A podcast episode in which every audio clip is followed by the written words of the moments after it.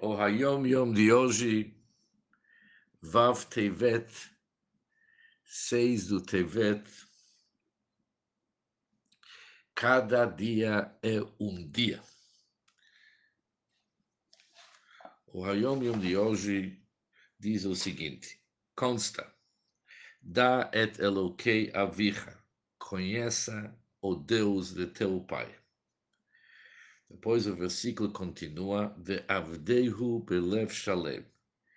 E sirva ao serve Deus com coração íntegro. Isso significa se dedica a Deus com todo o coração.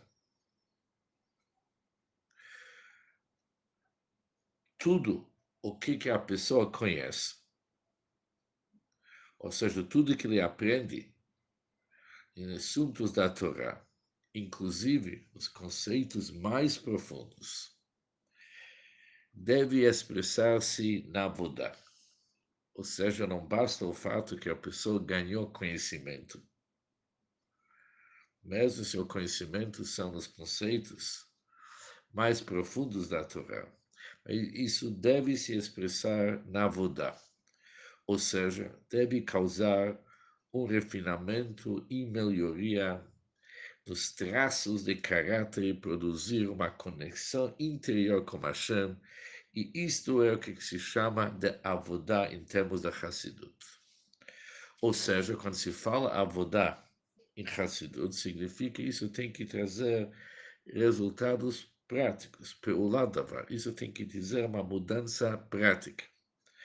O que, que se chama mudança prática? Deve causar um refinamento e melhoria dos traços de caráter e produzir uma ligação mais íntima com Deus. Isso é o que se chama avodá. Ou seja, o Hayom Yom de hoje ele trata para nos explicar o conceito da avodá que vem após o Yediah. O versículo começa com as palavras Da'at Elokei Avicha, que significa conhece o Deus de teu pai. Isso foi o testamento de David Amelech para seu filho Shlomo Amelech. E isso explica o Seder Avodah, a ordem como a pessoa deve servir a Hashem, que não são assuntos desligados, assuntos cada um por si só. Dá o que ouvir, conhece Deus e mais um assunto se dedica a Deus com o coração completo. Não uma consequência da outra, diz Yom que tudo que dá para cumprir o dar o que haver, ou seja, tudo que uma pessoa é capaz de entender, ele também tem a obrigação de o Belev Shalem, trazer aquilo na Vodat Hashem. E a Vodat Hashem, ele diz aqui, pelo lado, vai ter que ser algo prático.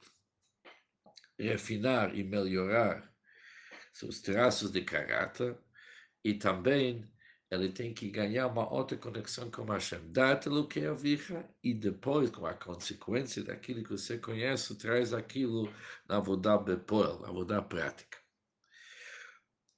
O Hayom Yom de hoje faz parte de uma carta comprida que explica assuntos profundos em Hassidut. Isso foi uma resposta que o Friedrich Rebbe escreveu para esclarecer assuntos de Hassidut para alguém.